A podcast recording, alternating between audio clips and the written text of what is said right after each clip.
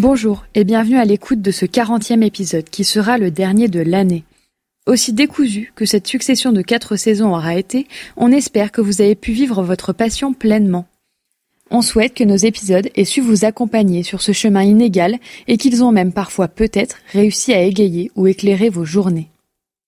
On tenait aussi à prendre ces quelques instants avant le début de notre conversation avec Michel Sorg pour vous remercier de vos écoutes, de vos likes, de vos messages, Chacune de vos interactions avec nous permet d'offrir de la visibilité à ce média, de le faire grandir et finalement de nous faire grandir avec lui.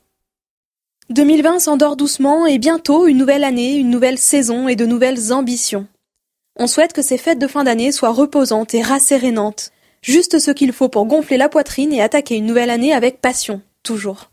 C'est ce que nous essaierons de faire de notre côté car l'année 2021 s'annonce encore riche et intense. Nous vous réservons bien des projets. Alors nous suivrez-vous dans ces nouvelles aventures? Pour enregistrer cet épisode, nous avons roulé jusqu'à la frontière suisse pour y rencontrer le chef d'équipe suisse de saut d'obstacle, Michel Sorg. Il me faut maintenant vous présenter Michel Sorg et je ne sais pas par quoi commencer. Son parcours est riche et passionnant. Journaliste sportif à l'origine, Michel rejoint ensuite l'équipe de rédaction du Cavalier Roman.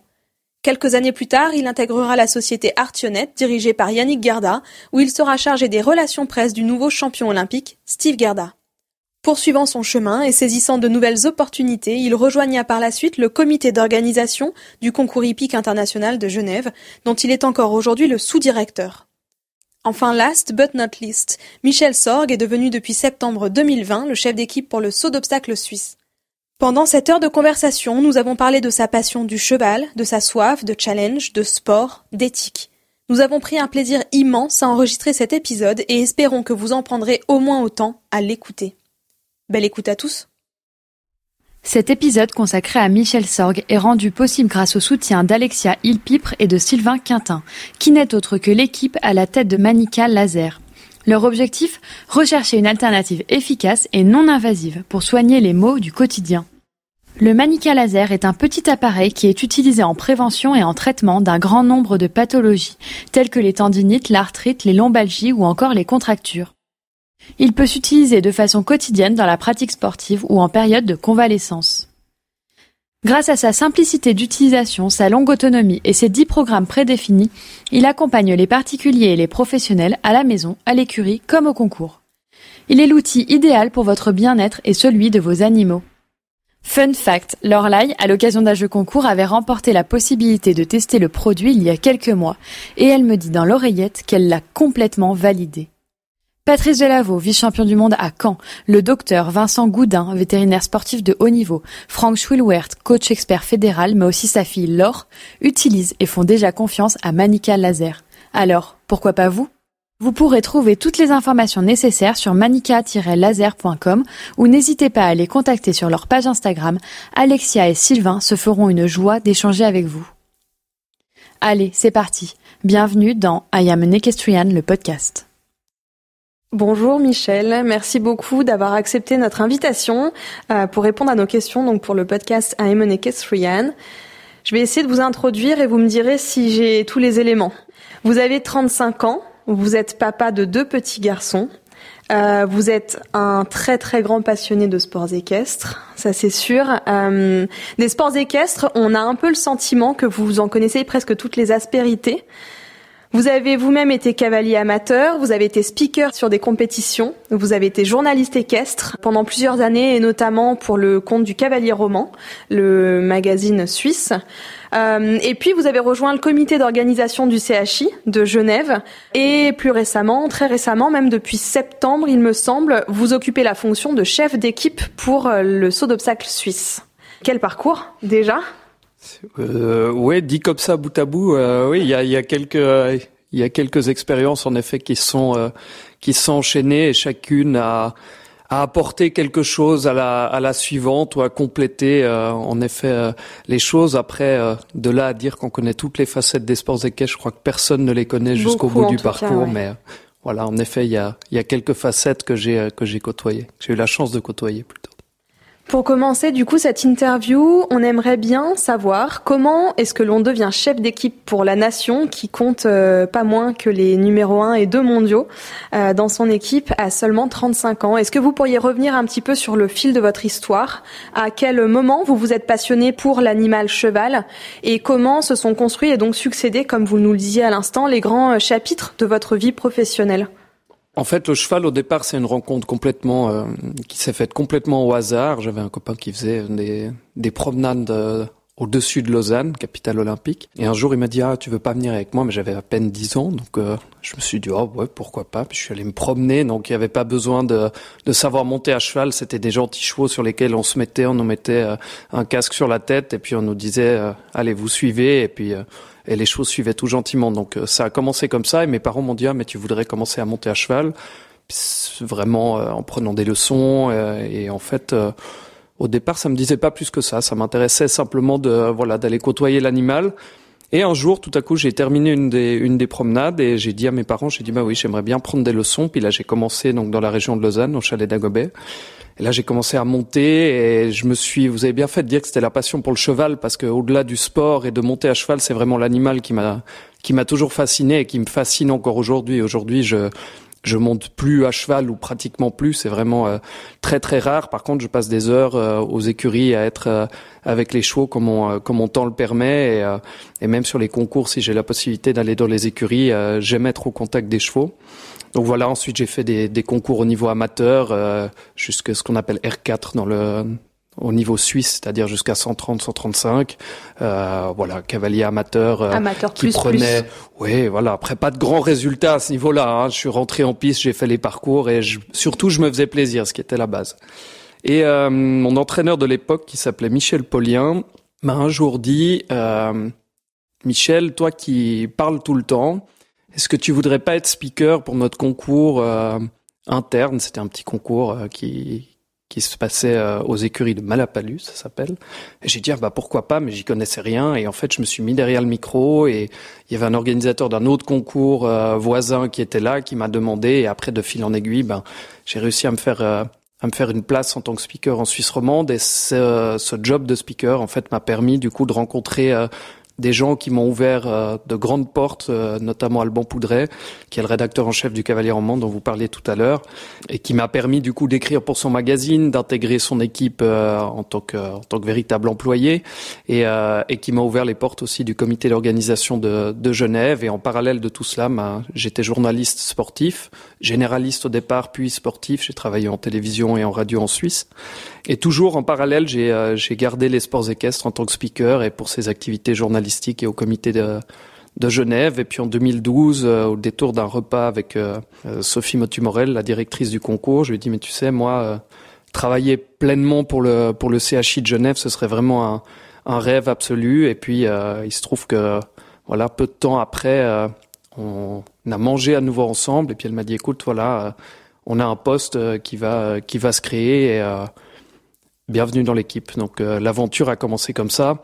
Euh, pour le CHI de Genève, au départ, euh, je m'occupais de la communication et du sport en tant qu'adjoint des, deux responsables. Et puis depuis cinq ans, quatre ou cinq ans maintenant, je suis, sous-directeur. Et ensuite est venue la demande de, m'occuper de, tout le côté sportif de la discipline saut d'obstacle à la fédération.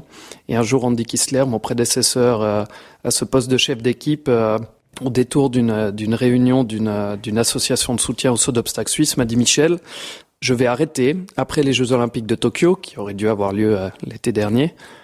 Alors déjà, j'étais un petit peu surpris parce que j'imaginais pas forcément ça. Et il m'a dit, euh, bah, je te verrais bien reprendre euh, reprendre le job. Et d'abord, j'ai rigolé parce que je me disais que c'est, enfin, je, c'était pas tellement une chose que je pouvais envisager et, et peut-être pas non plus déjà à ce moment-là.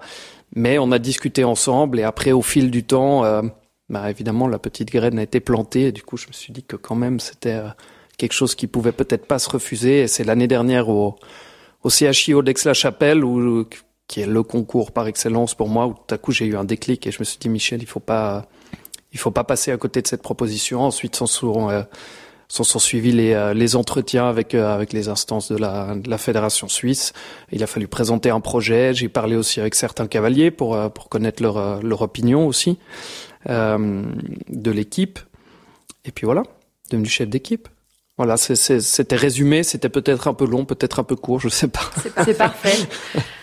Et la transition est parfaite. Est-ce que vous pourriez revenir un tout petit peu sur euh, justement votre rôle en tant que chef d'équipe suisse euh, que vous avez pris il y a donc euh, quelques mois effectivement? Est-ce que vous pourriez nous expliquer votre rôle et vos missions?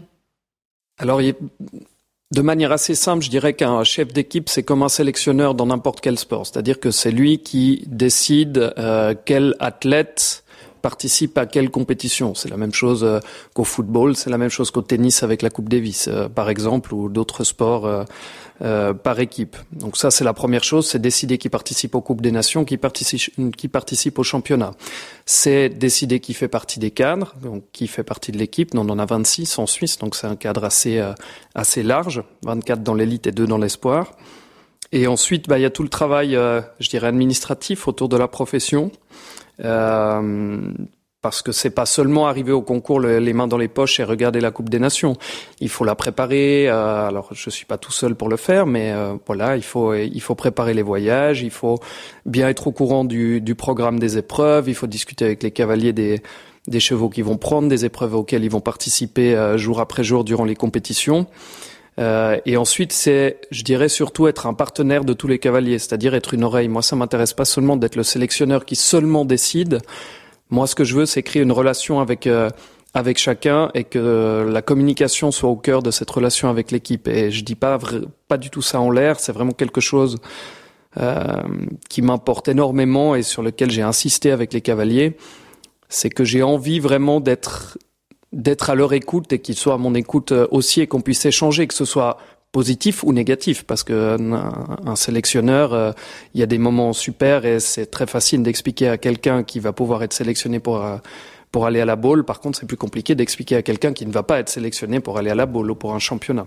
Donc c'est aussi ça qui que je mets au cœur de au cœur de mon mandat, la communication, et puis de dénicher aussi de de jeunes talents. Ça, c'est vraiment une des choses que j'ai mis au cœur du, de mon mandat et dont on a beaucoup parlé avec, euh, avec Thomas Fuchs, qui est le coach de l'équipe. Euh, on a vraiment envie de faire émerger des, des jeunes qui n'ont pas toujours la possibilité d'aller justement dans les grands concours et les Coupes des Nations nous permettent de faire cela.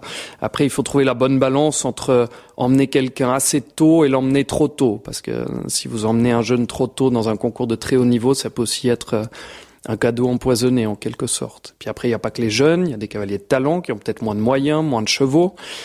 Et ceux-là aussi, on a envie d'avoir euh, un œil sur eux. Là, on a intégré, euh, il y a un nom qui me vient à l'esprit, un, cavalier, euh, la partie alémanique de la Suisse qui s'appelle Mathias Schibli, qui a un cheval de, très bon niveau, mais qui qui est un cheval de Grand Prix et on s'est dit ben voilà il a été excellent lors de cette saison 2020 on va lui donner sa chance dans le dans le cadre. Donc voilà, c'est un peu tout ça, euh, chef d'équipe. Et en tout cas, c'est pas une journée qui, qui ressemble à l'autre. Et après, sur le concours, évidemment, il y a plein de choses à faire parce que la communication aussi, il faut parler avec les cavaliers, comprendre aussi comment ils ont appréhendé telle ou telle épreuve, ce qui s'est passé, quand ça s'est bien passé et quand ça s'est moins bien passé. Donc voilà, mais je pourrais vous en dire plus dans quelques temps, parce que maintenant je suis aussi en train de découvrir certaines choses qui, euh, qui se passent, mais en tout cas c'est passionnant. Parce que vous avez été pressenti pour reprendre euh, ce poste de chef d'équipe et notamment euh, lors de la conférence que vous avez donnée, enfin ou la conférence de la passation euh, entre Genève, ouais, entre votre prédécesseur et vous à Genève, on était là. Vous aviez abordé le fait que vous avez dû élaborer un programme qui s'était établi sur quatre axes le sport, la promotion des talents et des espoirs, la gestion d'image ainsi que le relationnel et le management. Est-ce que vous pourriez nous parler un tout petit peu de ce programme sur lequel vous aviez travaillé? Euh, Quelles étaient vos ambitions et vos projections quand vous avez commencé justement à envisager votre prise de poste?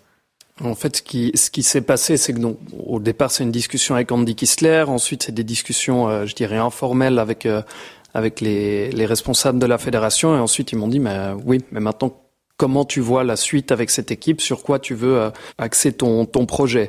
Le côté sportif, je dirais, c'est quelque chose qui est euh, commun à n'importe quel sélectionneur, c'est atteindre des objectifs, c'est-à-dire euh, c'est-à-dire des médailles dans les championnats. Euh, on aimerait vraiment, avec la Suisse, décrocher à nouveau une fois un titre, un titre avec avec l'équipe. Il y a eu, une magnifique médaille, mais là, c'est vrai qu'accrocher un titre par équipe, ce serait quelque chose de formidable.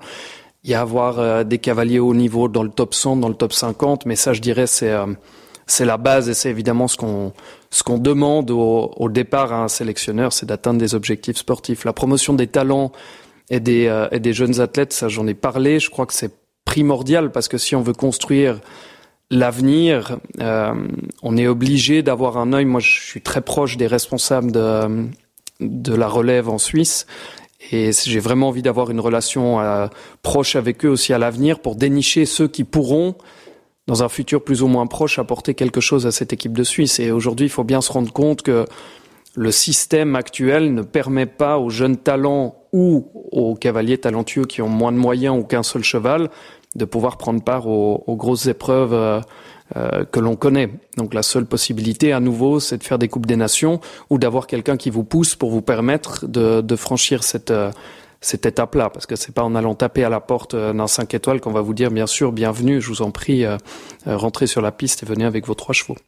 Et ensuite, en effet, il y a toute la partie relationnelle, management dont, dont, je viens de parler un peu, la partie gestion d'image, parce que je pense qu'on peut encore euh, mieux faire rayonner notre sport. Là, je vais parler de la Suisse. Euh, J'aurais pas la prétention de parler à l'international, mais en Suisse aujourd'hui, on a Steve Gerda numéro un mondial et Martin Fuchs numéro 2. Quel autre sport euh, peut se targuer d'avoir les deux meilleurs mondiaux euh, dans son pays? En Suisse, euh, l'équitation est le sport le en tout cas un des sports les mieux représentés au niveau international. Bien sûr, il y a Roger Federer euh, qui n'a pas besoin de, de présenter. L'idée n'est pas de faire des comparaisons, mais je pense que au point de vue de l'image de notre sport et, et, des médias, on peut aller beaucoup plus loin. Et euh, de par mon passé dans les médias, euh, il y a peut-être moyen justement d'essayer de faire en sorte que que ça soit un petit peu euh, un petit peu mieux mis en valeur et que qu'on parle un peu plus des euh, des cavaliers, de leur parcours, de l'entourage et qu'on suive un peu plus leur performance, pas seulement celle de Steve et, Martin qu'il faut évidemment suivre et en priorité, mais aussi euh,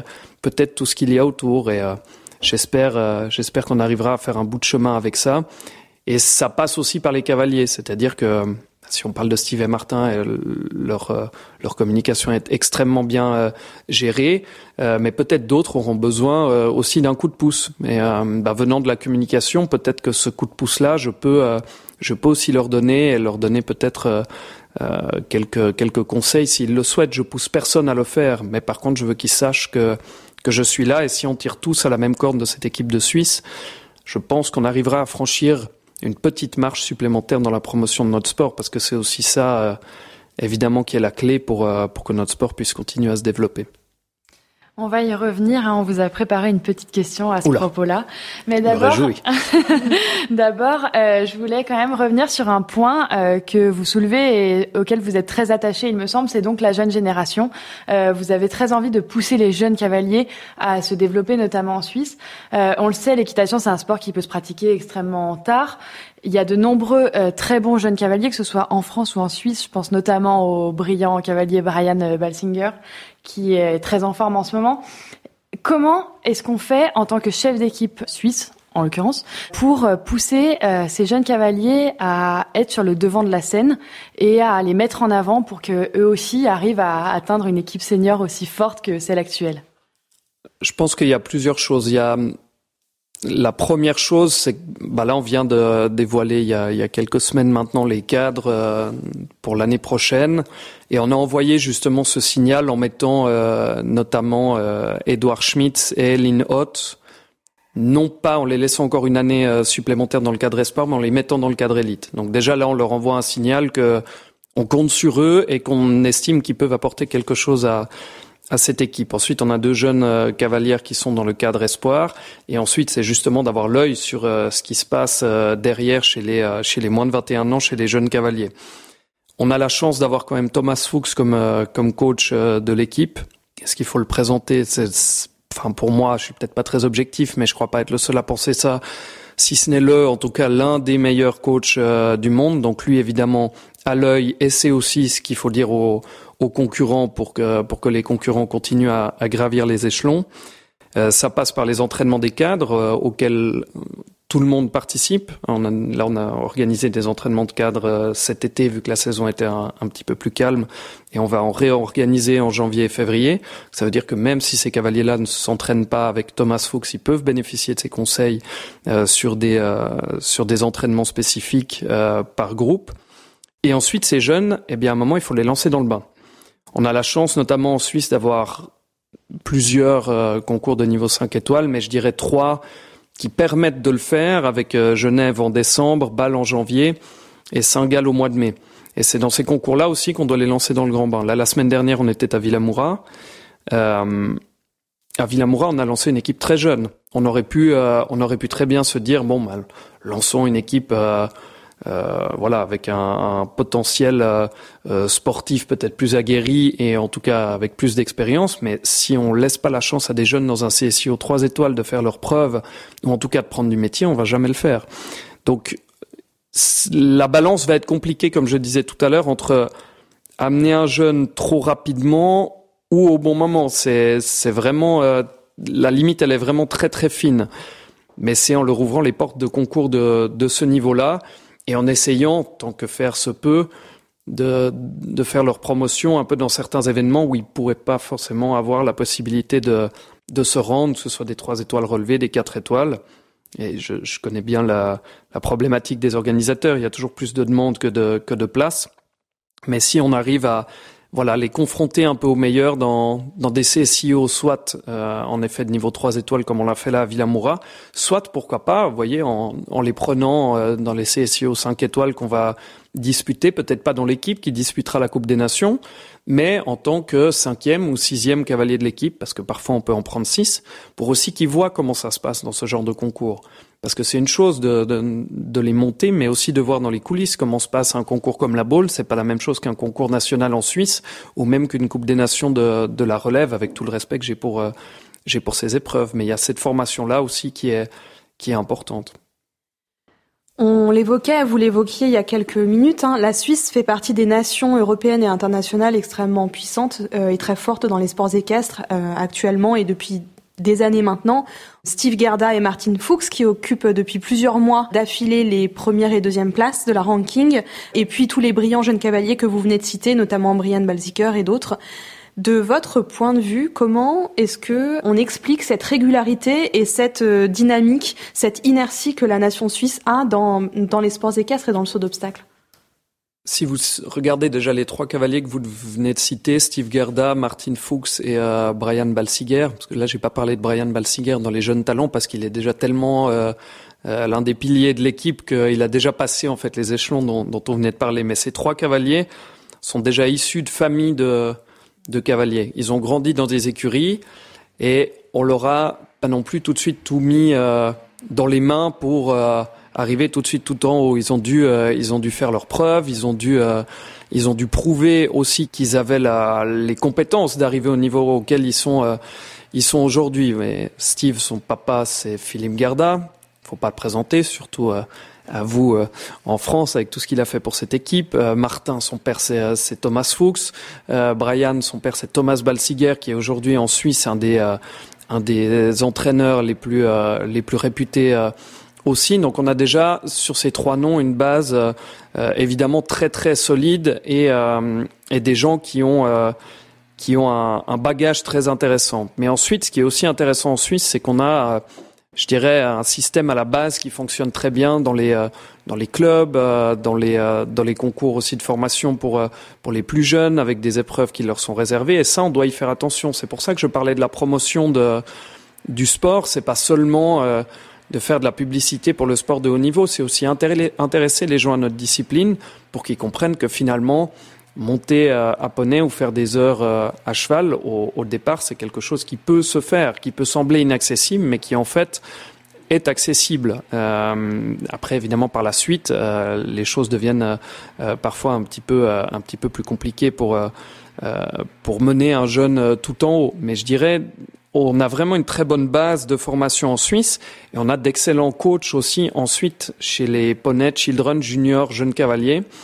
Euh, Aujourd'hui, on a vraiment un système qui fonctionne bien avec une chef d'équipe qui est Cornelia Nuts, trois coachs qui sont ben, Thomas Balsinger, qui est le coach de la relève, Christian Sota, euh, qui euh, n'est plus à présenter non plus en Suisse, qui a fait un énorme travail en tant que chef d'équipe, en tant que coach avec la relève, et Jürg Nutz, euh, aussi marchand de chevaux et entraîneur, aussi euh, réputé lui-même champion d'Europe avec la relève euh, il y a quelques années maintenant. Je ne veux pas dire quand c'est, parce qu'il va pas être content sinon. Mais je dirais, on a cette base-là et ce suivi qui permet, voilà, d'amener, euh, d'amener les jeunes à franchir les différentes étapes. Et quand vous avez dans un pays deux moteurs comme Steve Gerda et Martin Fuchs, vous avez qu'à entendre l'ambiance qu'il y a par exemple à Palexpo quand euh, quand ces deux-là, pour ne citer que, ou Brian maintenant qui qui aussi commence à se faire un, un véritable nom je veux dire, ce sont des stars pour ces, pour ces enfants et des vrais moteurs, pas seulement parce qu'ils montent bien, mais aussi parce qu'ils sont sympas avec leurs fans, parce qu'ils vont à leur rencontre, parce qu'ils ont aussi euh, très bien compris l'importance de, de ce système-là. Si on a des cavaliers de tête qui sont brillants à cheval, mais qui à côté euh, sont, sont beaucoup plus euh, fermés ou ne font pas la promotion de leur sport et du juste sport, ça va être plus compliqué d'intéresser la relève. Alors que eux, voilà, Steve Martin en tête, Brian aussi, sont des gens euh, qui, qui font attention naturellement à, à, tout cela et qui ont envie de se battre pour leur sport et leur sport juste. Et je pense que ça donne beaucoup d'envie. Et si vous parlez avec Brian, euh, il vous dira toujours que le parcours de Steve l'inspire depuis qu'il est tout petit. Et je suis sûr que ça a une petite part, en tout cas, d'intérêt euh, dans ce qui dans ce qu'il fait. J'ai envie de, de, rebondir un peu sur ce que vous venez de dire. Euh, J'ai assisté un certain nombre de fois au top 10 à Palexpo. Je n'ai jamais vu un seul concours où un cavalier faisait l'objet d'une telle ovation par euh, ses fans. Euh, Steve Garda en Suisse, c'est c'est vraiment c'est une icône. Est-ce que ces cavaliers-là, comme Steve ou Martine, tirent aussi les cavaliers vers le haut? Est-ce qu'il y a une relation entre eux? Et pas forcément un, un, coaching, mais en tout cas de la communication entre eux? Énorme. Euh, alors déjà, oui, c'est sûr, quand euh, Steve rentre en piste à Palexpo et pour avoir eu la chance d'être speaker euh, à de nombreuses reprises, je veux dire que c'est toujours quelque chose d'annoncer son entrée et c'est une icône. Et là, en Suisse romande, dans la partie euh, francophone, encore plus, même si c'est déjà énorme en Suisse alémanique, mais ici, c'est vraiment une voilà une star et pas que dans notre dans notre milieu. Mais oui, il faut les voir, euh, il faut les voir agir en équipe. Alors, j'étais pas impliqué dans l'équipe avant euh, avant cette année, donc je veux pas commencer à, à parler de choses que je n'ai pas vues, mais pour avoir quand même été sur passablement de concours, il est là, il est là pour euh, coacher si les cavaliers en ont besoin, mais sans se mettre en avant. Il est là pour les écouter, il est là pour les motiver. Et Martin, pareil, ce sont des ce sont des moteurs de de cette équipe, mais qui ne vont pas prendre une place plus grande que celle que celui en face veut leur laisser. Et c'est aussi ça qui est euh, qui est intéressant. Et ce sont des gens euh, euh, francs, c'est-à-dire qu'ils vont ils vont dire les choses en les disant normalement, mais ils vont pas ils vont pas faire trois détours. Ils vont ils vont dire les choses pour que l'équipe puisse aller en avant. Et on parle de sport d'élite, donc il faut être comme ça. Donc ça, c'est une certitude que ça apporte aussi quelque chose. Et quand vous allez un CSIO euh, à Rome, par exemple, pour ne pas parler d'un CSIO de division 1 qui compte pour la qualification, et que tout à coup, peut-être à Rome, vous laissez la place à un, cavalier euh, euh, qui n'aurait pas la possibilité justement de faire d'autres Coupes des Nations, pour lui, c'est extraordinaire parce qu'il se retrouve à avoir, en l'occurrence, Steve Gerda ou, Martin Fuchs qui vient et qui lui dit, voilà, là, qu'est-ce que tu penses faire? Ah, mais est-ce que tu crois pas que plutôt il faudrait essayer de faire comme ça? Allez, motive-toi, ça va aller. Enfin, c'est énorme pour un pour un cavalier d'avoir des, euh, des, des athlètes de ce niveau-là avec une expérience de ce niveau-là euh, qui, qui sont là pour, euh, pour coacher et pour faire l'entourage, mais de nouveau, tout en restant à leur place. C'est-à-dire qu'ils vont pas bomber le torse en disant je suis Steve Gerda, je suis Martin Fuchs, écoutez-moi, on est à l'opposé absolu de ça. Ils, ils vont le faire s'ils sentent qu'en face il y a besoin, et ils vont le faire sans être professoral, sans euh, dire c'est absolument comme ça que tu dois faire. Ce sera dans l'échange et, et dans la communication.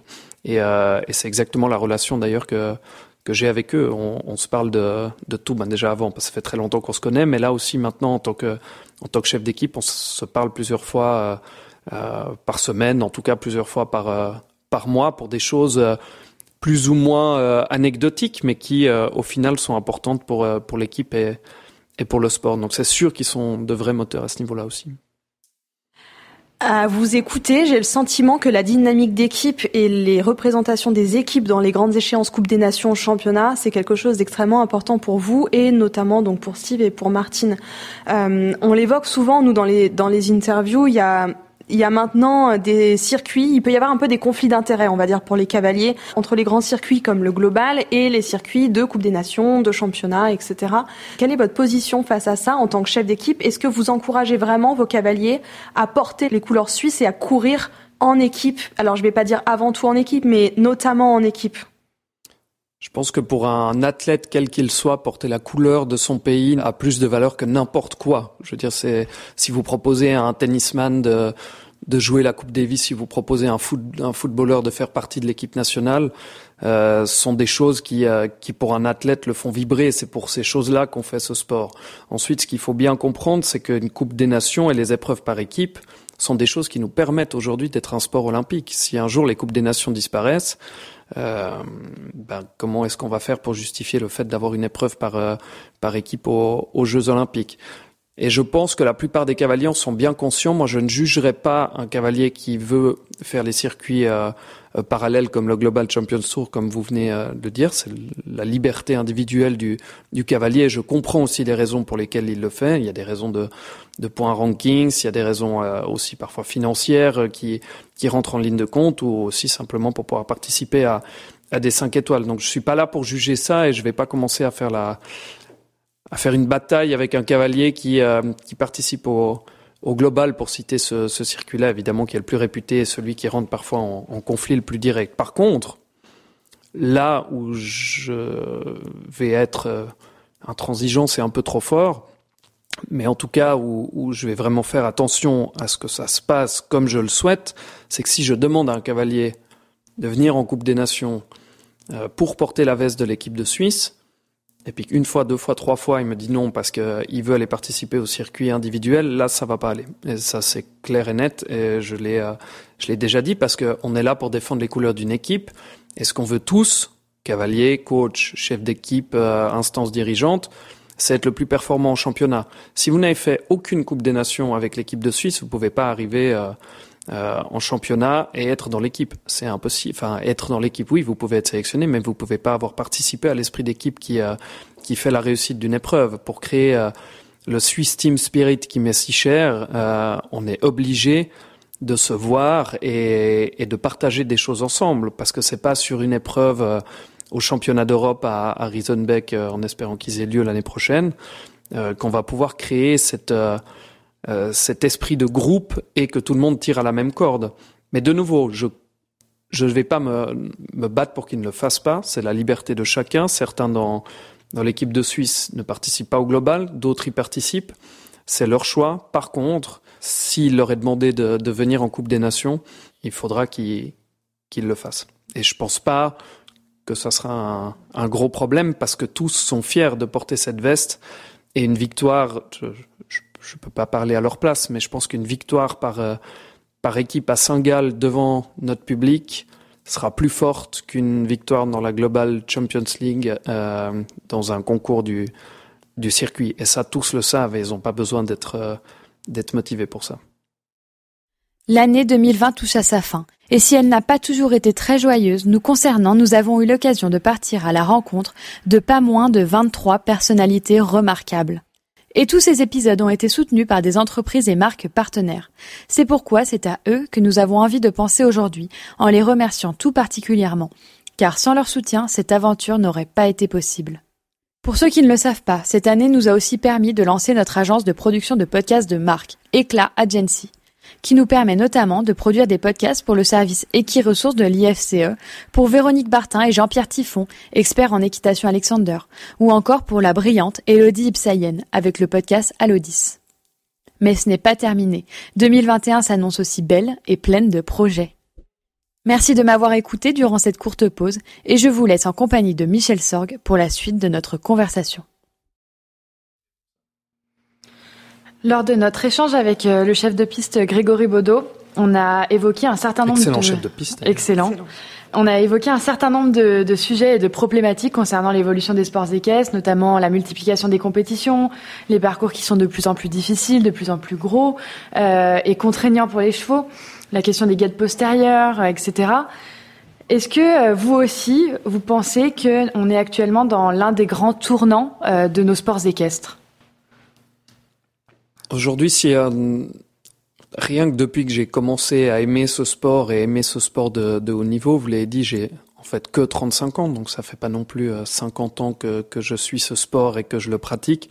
Mais la multiplication des concours de niveau 5 étoiles, elle est, elle est hallucinante, voire effrayante, parce que sans concours de niveau 5 étoiles, personnellement, je trouve déjà que ça dévalorise dans les faits le, niveau des compétitions. Je parle souvent de tennis parce que c'est un sport que, que j'aime énormément, mais on est beaucoup plus régulé dans, les grands chelems, dans les Masters Min, dans les, dans les ATP 500. Enfin, il y a des véritables niveaux qui ont une véritable valeur. Et aujourd'hui, vous avez des concours de niveau 5 étoiles. Dès le moment où vous dépassez une certaine dotation, ils valent la même chose. Mais de nouveau, pour moi, gagner, euh, gagner Aix-la-Chapelle, gagner, euh, gagner euh, Chantilly, gagner La Baule, n'a pas la même valeur que gagner un, un autre 5 étoiles qui n'a pas une histoire ou qui n'a pas une âme ou qui ou qui n'a pas réuni les meilleurs. Pourtant, il vaudra exactement pareil dans le classement mondial. Donc déjà, vous avez ce, ce premier problème-là. Ensuite, vous avez le problème que j'ai évoqué tout à l'heure, c'est que les 5 étoiles sont réservées euh, aux cavaliers de l'élite. C'est normal qu'ils y aient leur place. Mais ensuite, euh, le reste, on sait très bien que dans beaucoup de concours, ben voilà, ce sont des cavaliers qui euh, qui payent pour euh, pour s'y rendre de nouveau, c'est un business plan, c'est quelque chose qui existe. Moi, je préfère pour me battre ce pour quoi je crois et non pas contre quelque chose auquel je ne crois pas. Mais je pense qu'on doit se poser les bonnes questions pour revenir aux cavaliers que je vous disais, aux cavaliers de la relève ou aux talents qui n'ont pas les moyens, de se dire, mais ces cavaliers-là, aujourd'hui, s'ils veulent gravir les échelons du classement mondial pour que leur soient ensuite ouvertes les portes, ils ont presque aucune chance. Et ça, c'est, aberrant. Vous trouverez pas euh, ça dans d'autres sports. Dans d'autres sports, le, le, talent et la méritocratie priment sur euh, sur le pouvoir financier de de l'athlète. De nouveau qu'une qu'une partie du business plan d'une compétition soit ainsi, je, je, suis personne pour le juger, mais on devrait en fait avoir une, euh, un code part qui qui soit ouvert justement à ces cavaliers méritants qui puissent pratiquer leur sport et montrer que eux aussi ont ont le niveau d'être là. Après, dans la difficulté des parcours, dans les guettes postérieures, je c'est plus les personnes, je dirais, qui sont impliquées techniquement, qui doivent répondre à ce genre de questions. Mais je pense qu'en effet, alors dans les parcours, je pense que on, a la chance d'avoir une, une, bonne génération là de chefs de piste qui font euh, ben, Grégory Baudot euh, en tête, mais qui font du super travail. On a Louis Conix qui vient à Genève, qui sont des sont des constructeurs, des chefs de piste qui font ça dans la finesse et puis non pas euh, le mètre 65 avec euh, le mètre euh, le mètre 70 de large euh, avec avec des barres lourdes on n'en est plus à ça. Et puis les guettes postérieures, en effet, bien sûr, il faut que ça soit régulé. on fait marche avant, on fait marche arrière, on fait marche avant, on fait marche arrière. Ben, j'espère qu'on va continuer à faire marche avant pour pour trouver de nouveau une bonne un bon équilibre entre ce qui peut être autorisé et ce qui ne doit pas être autorisé. On peut pas non plus partir du postulat que voilà, les gens souhaitent tricher. C'est pour ça qu'il faut pas non plus aller trop loin dans, euh, dans ces démarches-là, mais il faut une démarche juste et il faut mettre autour de la table des acteurs des sports équestres et pas seulement des gens euh, qui sont dans des bureaux. Il y a une problématique qu'on n'a pas encore abordée avec vous et là je vais me permettre, je vais faire un bond dans le temps, je vais rebondir sur un épisode euh, de notre podcast L'écoute qui sort en partenariat avec l'Épron et qu'on aura sorti juste quelques jours avant la sortie de votre épisode. On évoquait avec euh, Thierry Pommel et puis le cavalier français euh, aussi euh, Thomas Lévesque et ainsi que la groom, l'ancienne groom de Philippe Rosier, Maud la difficulté aussi de ce sport de perdurer, de se pérenniser à haut niveau quand on sait que ces cavaliers-là, ils partent quasiment du mardi ou du mercredi au dimanche, presque toutes les semaines maintenant. À l'époque, il y avait une pause hivernale qu'on ne voit plus. Et euh, est-ce que c'est aussi une des problématiques que vous devez vous prendre en compte? Parce que vous gérez aussi un petit peu ce rapport humain, euh, la gestion du cavalier et le cavalier prend forcément en compte aussi sa vie intime, sa vie personnelle. Est-ce que vous pensez que ça va être durable encore de continuer à envoyer nos athlètes euh, toutes les semaines en compétition? Je crois qu'il n'y a pas un sport dans lequel les athlètes sont aussi sollicités et ont un emploi du temps euh, aussi chargé en fait. J'ai envie de vous euh, parler d'une petite anecdote euh, de Gregory Watley, un cavalier que j'apprécie beaucoup, qui a gagné le Grand Prix d'Aix-la-Chapelle il y a maintenant trois ans. Et on était à la fin du Grand Prix avec lui, avec mon épouse, et, et on discutait. Et vient la discussion, ah bah là tu vas rentrer chez toi et demain, et il a dit demain matin à 6h30, je serai sur mon premier 5 ans. Et, et en fait, c'est vraiment ça la vie du cavalier, c'est-à-dire que, comme vous le dites, il part du mardi au mercredi en, en compétition, dimanche soir il rentre, le lundi, mardi il faut monter, mais à côté de ça, il a souvent euh, une vie privée, il a des demandes des médias, il a des demandes de partenaires, il y a quand même passablement de, de cavaliers, heureusement, qui ont des partenaires, des sponsors, et ils ont du coup des obligations qu'ils doivent, euh, doivent exécuter pour eux. Donc, euh, c'est pas seulement du 5 jours sur 7 plus 2 jours où on monte à cheval, c'est du 365 jours par an. Vous, vous connaissez peu de cavaliers qui partent, euh, j'imagine, en vacances euh, euh, deux semaines en été, euh, dix jours en octobre, et puis qui à Noël vont encore skier pendant trois semaines. ça, ça n'existe pas. Mais par contre, le rythme des compétitions est en fait dicté par le système actuel. parce que si vous décidez de faire un break, eh ben vous allez perdre des points dans le ranking. Et si vous perdez des points dans le ranking, vous n'êtes plus invité. Voilà, on l'a bien vu, euh, tous les concours qu'on vient de citer, si vous n'êtes pas tout en haut, vous ne les faites pas, à moins que vous fassiez partie d'une équipe ou que vous ayez quelqu'un qui, euh, qui soit là pour vous. Après, c'est la liberté individuelle aussi de chaque cavalier de décider ce qu'il fait ou non. Euh, moi, je suis leur chef d'équipe, mais je ne vais pas dicter la manière dont ils doivent gérer leur carrière 365 jours par an. Vous pouvez tourner la chose dans l'autre sens. Il y a des cavaliers qui qui ne pourraient pas se passer de cette vie-là, qui seraient malheureux s'ils n'étaient pas euh, sur la route, dans les avions. Euh. et en même temps, maintenant qu'il y a eu ce lockdown et, euh, et, toute cette pandémie du Covid, vous entendez beaucoup de cavaliers qui ont dit ah mais ça fait du bien en fait. c'est la plupart des la plupart des cavaliers ont parlé de ça. On dit au début c'était dur et en fait on s'est rendu compte que finalement souffler un peu, bah, peut-être que ça va donner une leçon à notre sport, peut-être de se dire, ben voilà, on a peut-être moins besoin de, courir, mais c'est le système actuel qui veut ça. Si vous faites pas de points, vous n'avez plus de chance. Et puis derrière, il y a aussi toute euh, toute la dimension euh, d'une vie de cavalier, parce que ce sont des chevaux, pas une raquette qu'on met euh, qu'on met dans un placard. Donc même si vous n'allez pas en compétition, vous pouvez pas vous permettre pendant trois semaines de nouveau d'aller d'aller sur une plage. Peut-être que certains le font parce qu'ils ont le système qui le permet, mais ils sont rares.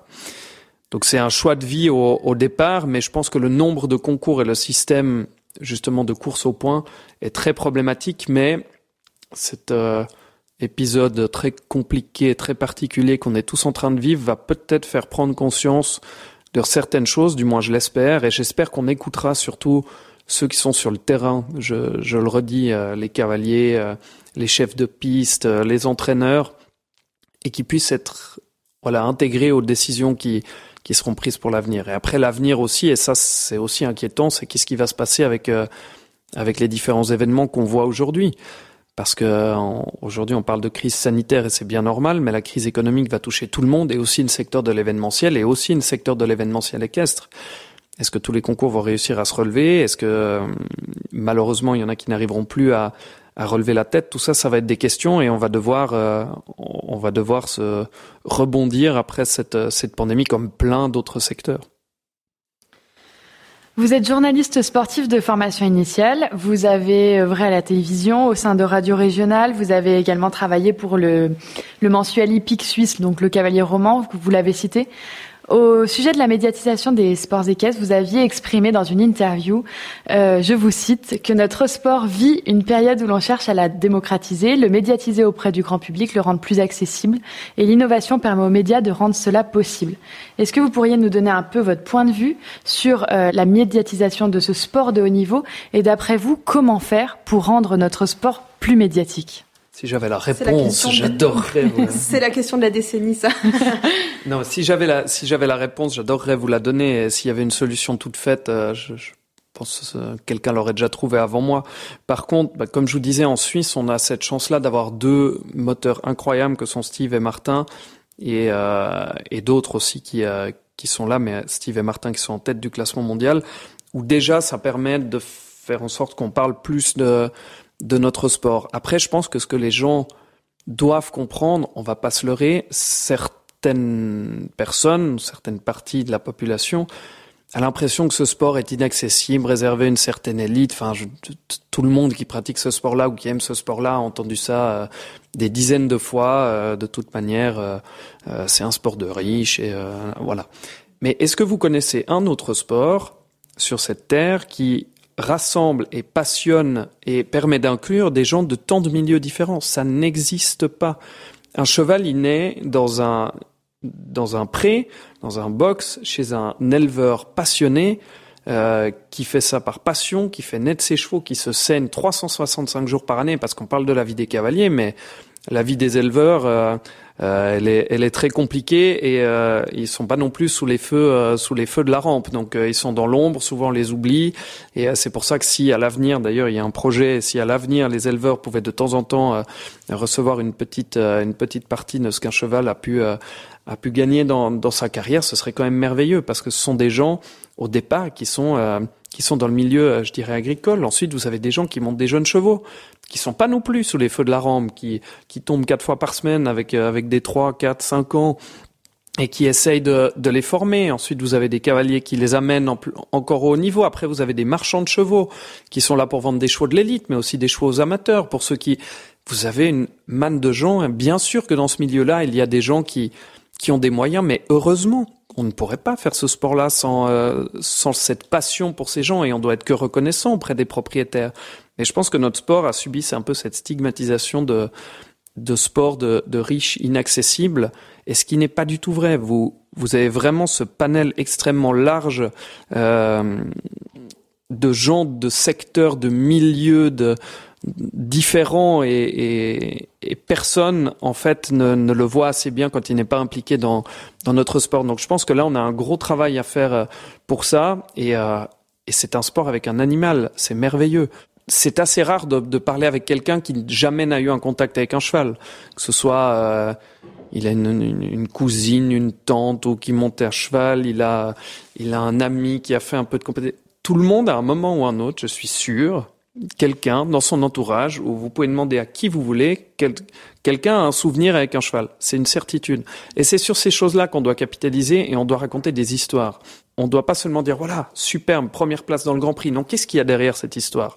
Il y a justement, il y a des éleveurs, comment le cheval a été trouvé, comment on parle beaucoup de Steve et, et c'est normal, mais l'histoire de Victorio Defrottar, elle est incroyable. Euh, ce cheval, euh, bon, on savait pas très bien euh, ce qu'il allait donner. Clooney, la même chose. C'est un cheval, on se disait bon, bah oui, il a des moyens, mais il avait pas de dents. Enfin, c'était quand même un petit peu particulier. Toutes ces histoires-là euh, sont captivantes. Et, et si on arrive à raconter des histoires et des histoires humaines et l'humain qui aime l'animal et qu'on revient à cette base-là, je suis sûr qu'on arrivera à, à intéresser non pas que les médias sportifs, mais aussi les médias généralistes. Mais il commence à le faire, c'est bien. Mais c'est long, ça va être long. On a rapidement scanné dans l'introduction donc l'ensemble des métiers, des missions que vous avez déjà portées. Donc de speaker à sous-directeur du CHI, à, on a on n'a pas encore évoqué, mais je vais le, le rajouter à la liste. Euh, vous avez été aussi chargé de la gestion des relations de presse de Steve pendant un temps, si je me trompe oui. pas. Euh, J'aimerais bien savoir, est-ce que toutes ces casquettes, est-ce que toutes ces missions sont aujourd'hui autant de cartes que vous avez en main pour mener à bien votre rôle au sein de l'équipe suisse? Oui, c'est sûr. J'ai répondu tout de suite. Hein. J'ai pas eu beaucoup d'hésitation.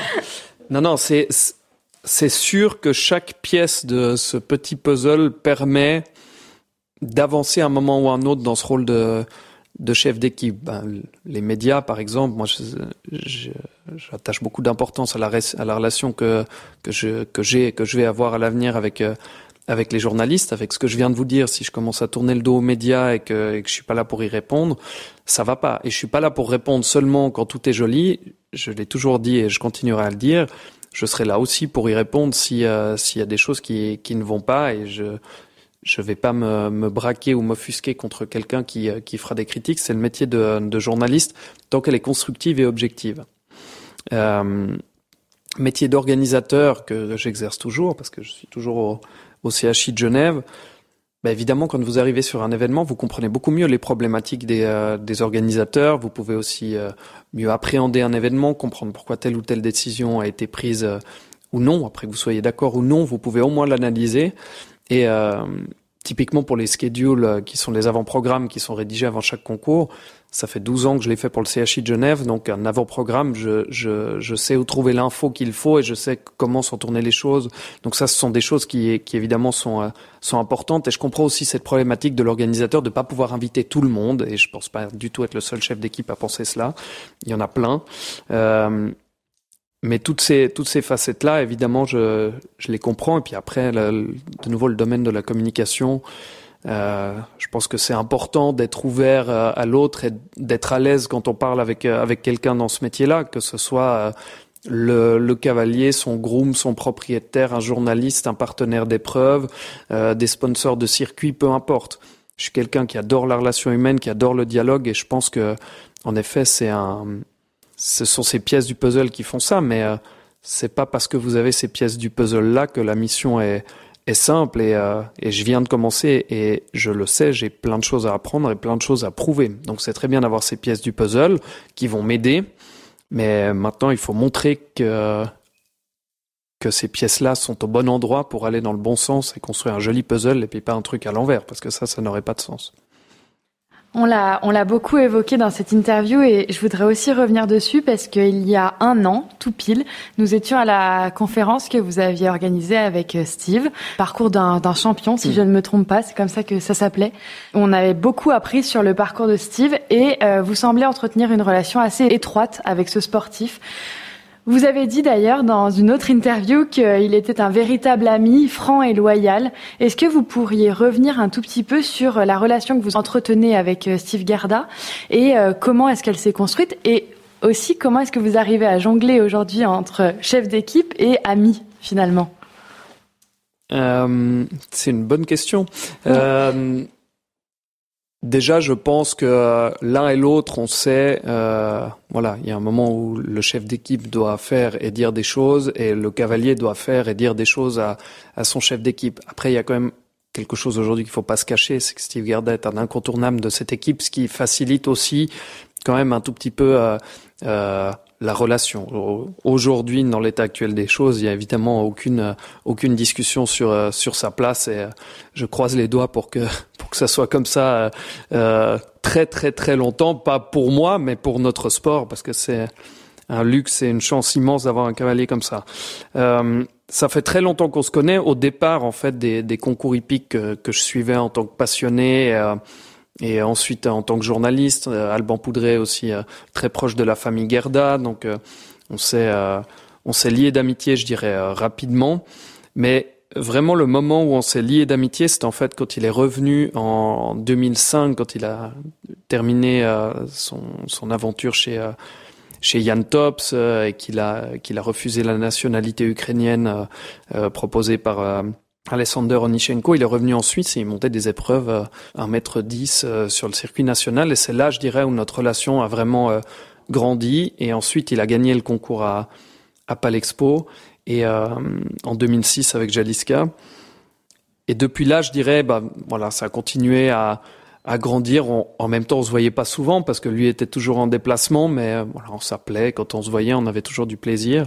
Et je suis aussi très proche de son frère Yannick, qui est vraiment un, un grand ami et en fait avec lequel, alors avant d'être chef d'équipe, parce que là maintenant c'est différent, mais avec lequel j'échange en fait encore plus qu'avec Steve, surtout qu'on est, lui il a une agence, euh, agence web et euh, c'est quelque chose qui me passionne. Euh, j'ai cette affinité euh, avec eux et ce que j'ai toujours apprécié, mais tant chez l'un que chez l'autre, et je vais reprendre ce que j'ai dit parce que simplement ce que je pense sont des gens francs et loyaux, comme comme son père Philippe, qui avec lequel j'ai énormément discuté aussi avant d'accepter avant d'accepter de prendre euh, de prendre cette mission et d'essayer de construire un projet euh, qui soit accepté aussi. Euh, la maman Christiane est une femme formidable, donc c'est une famille qui qui a des belles valeurs, des racines et qui est une famille ouais qui sur laquelle on peut toujours compter dans n'importe quelle circonstance. Et après, en 2012, en fait, c'était assez amusant parce que j'avais l'impression d'avoir fait un petit peu le tour des médias en Suisse, je commençais à me dire que fallait peut-être que je trouve une autre voie. J'étais plus très heureux. Et en discutant avec le frère de, Steve, Yannick Gerda, il m'a dit ah mais viens, moi je propose une mission dans mon agence pour la communication et le marketing. J'ai besoin de quelqu'un. J'ai commencé le 1er août 2012 et une semaine plus tard, on était assis dans le bureau d'Yannick à regarder euh, les Jeux Olympiques, la finale individuelle. Et Steve a gagné avec Nino et on a compris qu'il avait gagné. Il m'a regardé dans les yeux, il m'a dit ton mandat vient de changer, on va créer une structure euh, pour Steve. Donc lui est à la tête de cette structure encore aujourd'hui, c'est lui qui gère tout. Et du coup, j'ai euh, apporté modestement ma mon aide là-dessus, notamment pour la gestion des médias, vu que je venais de là et que c'était quelque chose que je que je connaissais. Je dirais que là encore, notre euh, notre relation a a encore pris un nouvel élan. Et ce que j'apprécie surtout, c'est que depuis que je le connais, il a toujours été le même. Il était le même quand il était tout en haut, quand il a dû reprendre depuis tout en bas. C'est quand même incroyable. Hein être aussi haut euh, quand il était chez Yann Top, c'est revenir ici et monter des épreuves à 1m10 tout en disant je vais me, je vais reconstruire, je vais prendre le temps. Euh, ouais, il fallait être euh, courageux et c'était le même. Et ensuite, quand il a gagné Genève en 2006 ou après les championnats d'Europe 2009 avec l'équipe de Suisse, enfin tout, tout ce qu'il a gagné, il n'a jamais changé, toujours été pareil. Et c'est là que vous reconnaissez la vraie valeur des gens. Et aujourd'hui, on a une, une relation aussi chef d'équipe cavalier, mais qui est toujours dans la franchise. C'est-à-dire qu'il va clairement me dire les choses et moi je vais clairement lui dire les choses. Et puis c'est pour ça que j'ai pas du tout peur que, que ça fonctionne. Je suis aussi très proche de Martin et on se dit les choses et on sait à quel moment on parle à l'ami et on sait à quel moment on parle aux collègues de travail. C'est pas du tout le bon mot, mais vous voyez ce que je veux dire. En tout cas, à celui avec lequel on, on vit euh, nos rêves d'équipe. Je vais compléter euh, cette fameuse interview dans laquelle vous, avez, vous aviez parlé de, de cet ami franc et loyal. Vous aviez aussi dit que c'était un cavalier qui se bat pour le sport juste et vrai. Du coup, j'aimerais bien savoir, euh, pour vous, qu'est-ce que c'est le sport juste et vrai? C'est le sport à la méritocratie, pour reprendre euh, ce terme-là, c'est-à-dire que le sport, quel qu'il soit, qu'on parle de sport équestre, qu'on parle de qu'on parle de, football, de basketball, de volleyball, euh, n'importe quel sport, doit permettre aux meilleurs de se mettre en avant et d'avoir leur chance dans la discipline qu'ils pratiquent. Ce qui aujourd'hui n'est pas toujours le cas dans notre sport, comme on a déjà eu la possibilité d'évoquer tout à l'heure.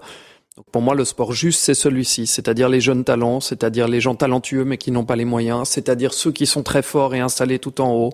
Euh, ça doit être un mélange de tout ça et permettre à ceux qui sont talentueux et qui ont la possibilité d'apporter quelque chose à leur nation via leur sport, de le faire. Et malheureusement, aujourd'hui, c'est pas toujours le cas euh, dans les sports équestres pour les raisons qu'on a évoquées tout à l'heure. Donc pour moi, le sport, euh, le vrai sport et le sport juste, c'est celui où ceux qui méritent d'être tout en haut le sont. Je crois que je vais bientôt clôturer cette interview. Euh, ça a été, on l'imagine, une année, une première année en tant que chef d'équipe plutôt compliquée. Quels sont du coup, les, prochains challenges que vous vous êtes fixés pour l'équipe à court, moyen terme en tant que chef de cette superbe équipe suisse? J'ai commencé en fait en effet au 1er septembre en n'ayant pas grand-chose. On a quand même eu la chance en Suisse d'avoir euh, un circuit national qui a pu fonctionner euh, normalement durant l'été avec un championnat suisse euh, d'un bon niveau qui a qui a aussi pu fonctionner normalement. Et ensuite, mon début de chef d'équipe, c'était de sélectionner des cavaliers pour des coupes du monde qui ont été annulées les unes après les autres. Donc, euh, en effet, j'espère que ça sera un peu plus euh, un peu plus sympa à l'avenir parce que là, il fallait appeler les cavaliers pour leur dire voilà, tu peux y aller, et ensuite leur dire bah désolé, en fait, tu pouvais y aller, mais ça, n'aura pas lieu. Euh, mais les échéances à à moyen terme, bah, je crois que vous l'avez compris à travers cette discussion, mais l'objectif euh, principal, c'est avec les coupes des nations dans lesquelles j'ai envie qu'on soit performant, d'amener l'équipe la plus performante avec euh, avec un véritable esprit d'équipe dans les championnats. Euh, L'année prochaine, si tout va bien, croisons les doigts, on va avoir les Jeux Olympiques plus les championnats d'Europe euh, plus euh, la finale de la Coupe des Nations. On peut pas se dire on va tout gagner, mais dans l'ordre, c'est évidemment les Jeux Olympiques avec euh, une médaille, équipe ou individuelle et équipe et individuelle, on acceptera aussi. Euh, les championnats d'Europe en objectif numéro 2. Et euh, le maintien en division 1, évidemment, avec une bonne performance à, à Barcelone. Là, on va pas mettre d'objectif chiffré. Par contre, il s'agira l'année prochaine d'être dans le, dans le top 7 de la division 1 puisqu'ensuite en 2022 le, le, système changera et euh, il y a trois équipes qui vont euh, qui vont partir en division 2 à l'issue de, de, la saison prochaine. Donc il faut être dans le top 7 absolument pour pas se retrouver en division E et F euh, en 2022. Puis après, euh, on pensera déjà à la finale 2022. Euh, cette année, il y aurait dû avoir quatre cavaliers suisses. C'était une première qualifiée pour la finale. J'aimerais bien pouvoir leur permettre d'être là aussi euh, en 2022. Alors je dis leur permettre, c'est pas moi qui vais me qualifier, mais en tout cas leur donner l'opportunité de faire les étapes qui leur permettront de, de se qualifier pour la finale 2022. Espérons qu'il y ait une finale 2021 avant ça. Mais là, c'est pas nous qui décidons. Michel, on vous souhaite euh, beaucoup de succès à vous et à toute votre équipe et aussi une lumineuse année 2021 pour votre première année de mandat. Merci beaucoup à vous. Merci. Cet épisode est déjà terminé, on espère qu'il vous a plu. On vous retrouve début d'année 2021 pour le prochain épisode et en attendant, on vous souhaite d'excellentes fêtes de fin d'année. À très vite!